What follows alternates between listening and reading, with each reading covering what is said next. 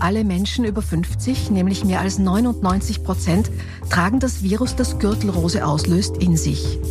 Jede und jeder Dritte bekommt in der Folge im Lauf des Lebens Gürtelrose mit oft großen Schmerzen und teils schweren Komplikationen. Trotzdem wissen viele Menschen in Österreich nicht ausreichend Bescheid über diese Erkrankung. Dem wollen wir mit dem Podcast Betrifft Gürtelrose begegnen. Mein Name ist Martina Rupp. Ich war selbst betroffen und will nun beitragen, mehr Bewusstsein zu schaffen.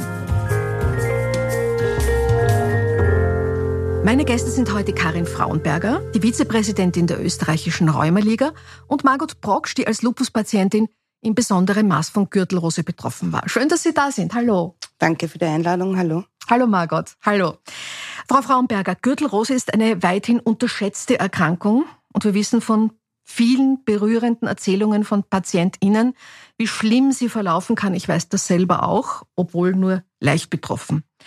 Aber bei Menschen mit einer schweren chronischen Erkrankung kann die Gürtelrose noch stärker ausgeprägt sein. Wie, was haben Sie da erlebt im, im Zuge der Geschichten, die Sie gehört haben, der Fälle, die Sie begleiten? Ja, also aufgrund der Grunderkrankung hat man schon ein geschwächtes Immunsystem oder ein aggressives Immunsystem bei der Autoimmunerkrankung. Wir nehmen fast alle Immunsuppressiva, die das Immunsystem natürlich noch einmal unterdrücken und dadurch kann es natürlich vermehrt zu Gürtelrose kommen. Aber was dazu kommt ist, man ist immer in einer Stresssituation, wenn man in einem Schub ist. Und wie Sie wahrscheinlich auch wissen, Stress und ein schwaches Immunsystem ist eine gute Kombination für Gürtelrose. Äh, ich mag kurz erzählen, ich lag voriges Jahr im Spital und wurde immunsuppressiert aufgrund eines Schubs. Ich kenne von meinen Mitgliedern die Thematik Gürtelrose sehr häufig und sehr stark. Und schon mein erster Gedanke war, hoffentlich keine Gürtelrose. Hoffentlich bekomme ich sie nicht. Das ist etwas, was ich nie wollte. Bekam sie dann natürlich, zwei kleine Tupferl mitten in der Nacht. Die juckten und ich dachte sofort, das ist jetzt Gürtelrose. Wo hatten Sie das? Am Rücken. Aha. Am Rücken und dann unter dem Brust. Also so diese typischen zwei. Auch auf der linken Seite, ja. so wie ich. Sie zeigt genau dorthin, wo ich es auch jetzt noch immer spüre. Also mein Glück war und äh, dass ich es wusste von Erzählungen. Und ich habe den äh, ja Nachtarzt rufen lassen und gesagt, ich habe Gürtelrose. Nein, das haben Sie sicher nicht. Ich Nein. habe Gürtelrose. Nein. Aufgrund zwei Tupfeln, vielleicht ist es vom Schwitzen und wir kennen die ganzen Geschichten ja sicher auch, wenn es jemand nicht gleich weiß. Hab dann aber sofort ähm, ein Antiviralmedikament bekommen und wir konnten es in den Griff bekommen. In der Minute. Dank meinen Mitgliedern, dank dem, dass ich gewusst habe, was ist Gürtelrose. Darum ist mir das auch so wichtig, die Bewusstseinserweiterung gerade für chronisch erkrankte Menschen, dass man an das denkt und ja, Nervenschmerz oder schwerwiegende Folgen von der Gürtelrose vermeiden zu können, ja. Das war für mich so ein richtiges Aha-Erlebnis. Darum war ich auch so dankbar, dass wir dann kontaktiert worden, weil ich hätte es nicht gewusst. Also. Sie sind also hier in diesem Podcast, um aufmerksam zu machen. Und ähm, natürlich war das ein junger Arzt, der gesagt hat, ja, das heißt, wenn jetzt Ärzte und Ärztinnen zuhören, bitte, bitte gut, gut zuhören. Frau Brocksch, ähm, können Sie uns Ihre Geschichte erzählen? Äh, wann hatten Sie Gürtelrose und wie hat sich das entwickelt? Äh, dazu muss ich sagen, ich habe systemischen Lupus erythematodes. Das ist eine Autoimmunerkrankung und hatte 2018 einen schweren Schub. 2018 im August war das und äh, bin ins Spital gekommen, wurde dann ähm, habe eine Nierenbiopsie bekommen und man hat festgestellt aufgrund des Schubs, dass meine Niere betroffen war. Ich bin auf Immunsuppressiva eingestellt worden, am Anfang natürlich sehr hoch, um das Ganze abzufangen. Hat auch super funktioniert. Und zwei Monate später hat es dann angefangen, dass ich plötzlich äh, rote Flecken bekam ähm, auf der rechten Seite von meinem Dekolleté. Ich wusste zuerst nicht, was das ist. Es hat weder gejuckt noch sonst was. Also ich dachte, es ist vielleicht einfach nur ein Ausschlag. Habe auch die ersten ein, zwei Tage nichts unternommen und bin dann zum Hausarzt gegangen. Der hat dann gemeint, könnte Gürtelrose sein. Es ist jeden Tag sind diese roten Punkte immer mehr geworden, hat sich dann über die komplette rechte Schulter ausgebreitet, rechter Rücken, also rechter oberer Rücken. Und er hat mir dann ein äh, antivirales Mittel verschrieben. Das hat leider nicht geholfen. Es ist immer schlimmer geworden. Und dann, ich glaube, fünf Tage später äh, hat er mich äh, ins Spital eingewiesen. Und dort bin ich dann behandelt worden. Das Schlimmste für mich war aber im Spital dieses äh, Abgeschiedensein. Also ich durfte nur Besuch bekommen von Menschen, die schon Windpocken hatten, durfte aber niemanden umarmen, niemanden näher kommen. Also diese Isolation, diese eine Woche lang war fürchterlich. Ich habe das antivirale Mittel äh, intravenös bekommen und das hat dann zum Glück angeschlagen und ich durfte wieder nach Hause, aber ich habe dieses Mittel dann noch, ich glaube, zwei Monate weiter nehmen müssen. Es haben sich dann im Laufe der Zeit, hat sich das eingestellt, weil die Immunsuppressiva reduziert wurden, dass ich, ähm, dass ich Schmerzen bekommen habe und auch ein fürchterliches Jucken. Ich wusste auch nicht, was kann ich jetzt selber vielleicht noch tun. Ähm, ja, und bin dann wieder nach Hause gekommen, eingestellt auf Schmerzmittel und musste dann weiterhin auf die Schmerzambulanz, um von diesem äh, Medikament äh, wieder wegzukommen, dass man das wieder reduzieren konnte. Und die Nervenschmerzen habe ich eigentlich zum Teil immer noch. Also ich kann mich erinnern an eine Situation, das klingt jetzt vielleicht lustig, für mich war es ganz schlimm. Also da hatte ich ein fürchterliches Jucken und ich habe gekratzt und dann ist aber dieser Nervenschmerz so groß geworden, dass ich wirklich am Boden herumgekugelt bin. Und mein Mann hat mich nur ausgelacht. Ja, es war aber fürchterlich. Einfach dieses einerseits Jucken, andererseits aber die Schmerzen durch das Kratzen. Ja, also am besten nicht kratzen. Das ist das Allerwichtigste. Also das mache ich auch jetzt noch so, wenn ich das Gefühl habe, dass irgendwo zu jucken beginnt, nicht kratzen.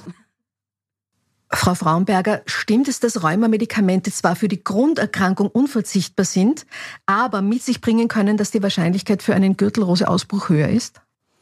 Ja, durch die Immunsuppressiva ist das Immunsystem natürlich gedämpft und man ist anfälliger für Gürtelrose.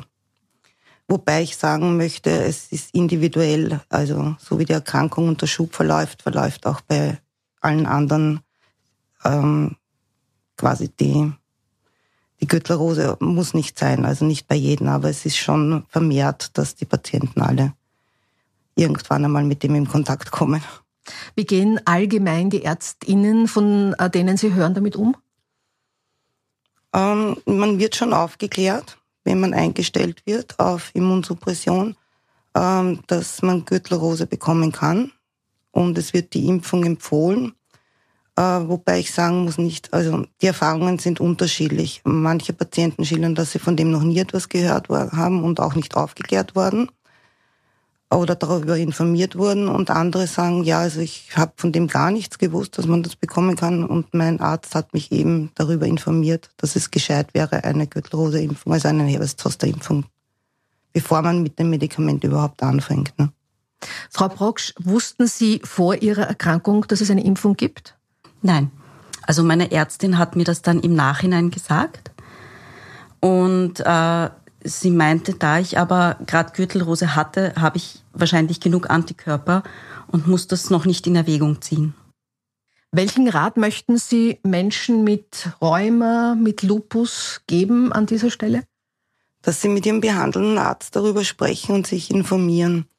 Zweierlei Sachen, was die Impfung befürwortet, also Gutes der Impfung gegenüber, aber auch was Gürtelrose machen kann. Es ist eine weit unterschätzte Erkrankung eigentlich. Ja. Also die meisten denken sich, es juckt ein wenig und, und dann geht's auch schon wieder weg.